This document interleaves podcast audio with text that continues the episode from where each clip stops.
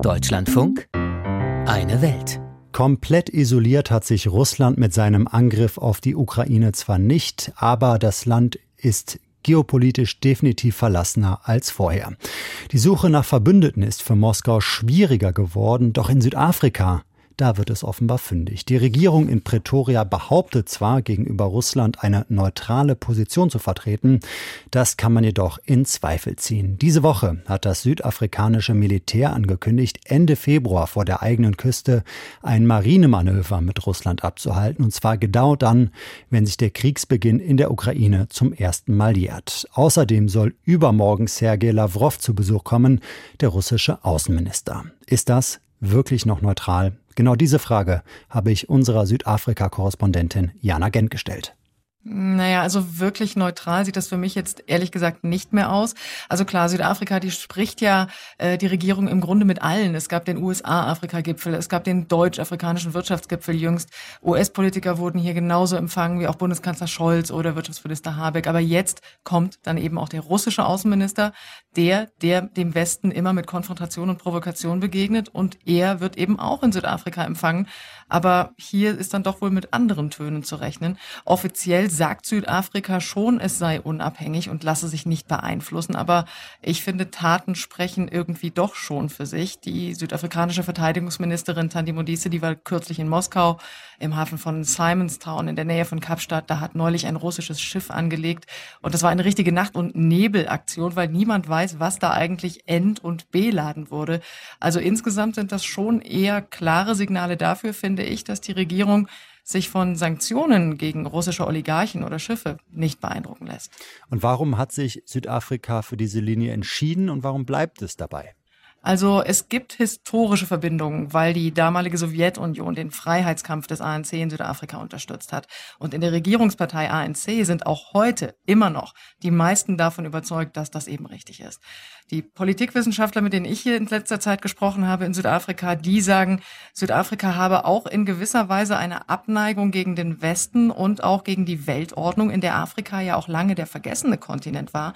Und Russland scheint ja auch irgendwie zu denken, dass eine multipolare Welt besser ist als die Vorherrschaft des Westens.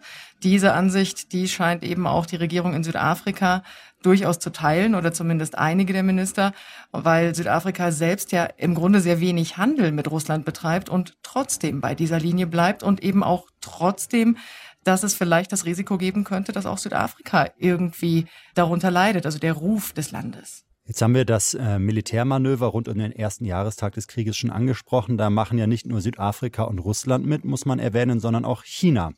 Welche Rolle spielt China jetzt in dieser Konstellation, die Sie uns gerade schon beschrieben haben?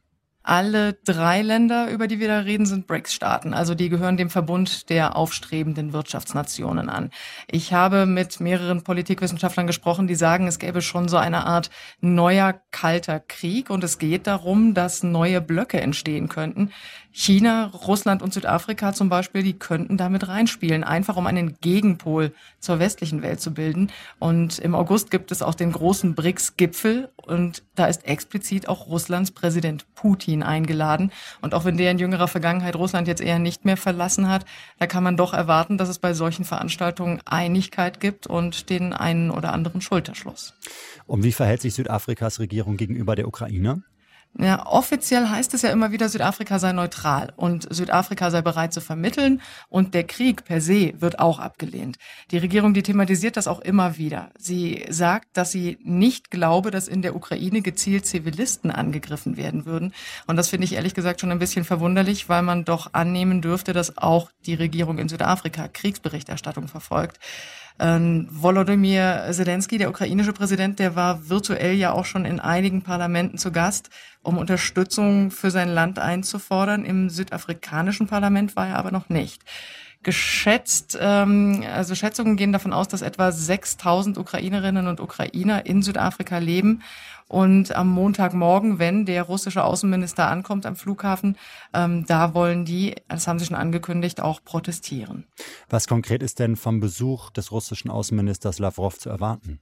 Naja, die Frage ist ja, ob man das wirklich so als Business as usual bezeichnen kann. Und ich glaube, das kann man ganz sicher nicht. Es wird schon um den Krieg gehen, aber wahrscheinlich werden da keine neuen Akzente gesetzt. Der russische Außenminister, der trifft seine Amtskollegin Naledi Pandor hier in Pretoria. Und ich glaube eigentlich nur, dass sie das Angebot noch einmal erneuern wird, bei den Konfliktparteien vermitteln zu wollen, also bereit dazu zu sein. Russland ist, das kann man, glaube ich, generell so sagen, in Afrika gerade auf Charmoffensive. Und äh, verschiedene Politologen, die sagen, das soll ganz klar ein Zeichen sein, dass Russland nicht alleine steht. Äh, letztes Jahr war ja äh, Sergei Lavrov schon unterwegs in Afrika und er reist in den nächsten paar Wochen auch noch in andere afrikanische Länder. Aber Südafrika hat jetzt natürlich auch einige heftige innenpolitische Probleme, äh, allen voran die Energiekrise. Und da ist die Frage, ob vielleicht Erwartungen hier in Pretoria auch herrschen, dass Russland dabei vielleicht ein bisschen unterstützen könnte, um das abzumildern. Aber generell, glaube ich, kann man nur sagen, es ist eine diplomatische Mission, auf der Sergei Lavrov dann unterwegs sein wird am Montag und ähm, nicht mehr und nicht weniger. Kommen wir zum Abschluss unseres Gesprächs nochmal zu dem Punkt, mit dem wir angefangen haben, dieses Militärmanöver Ende Februar. Es ist nicht das erste, das beide zusammen machen, aber das erste seit Kriegsbeginn, ausgerechnet rund um den Jahrestag. Lässt sich Südafrika da in eine mutmaßliche russische Provokation mit reinziehen oder ist das Datum gar nicht so bewusst gewählt? Ich habe tatsächlich äh, auch den Sprecher der Streitkräfte nach dem Datum gefragt und da hieß es nur, das Datum, das habe wirklich einfach nur gepasst. Da hätten alle quasi Zeit und Gelegenheit gehabt und es sei zufällig zustande gekommen. Also es sollte nicht als Symbol genutzt werden. Aber die Wahrnehmung, die ist einfach doch schon eine andere. Von der Opposition hier in Südafrika, da heißt es nämlich, wenn man schon ein gemeinsames Militärmanöver plant, dann hätte man doch auf jeden Fall auch ein anderes Datum wählen können. Also wie man es auch dreht und wendet, ich denke, man kann das Datum auf jeden Fall als äh, ziemlich unsensibel gewählt bezeichnen. Südafrikas Beziehungen zu Russland, Beobachtungen dazu von unserer Korrespondentin Jana Gent aus Johannesburg.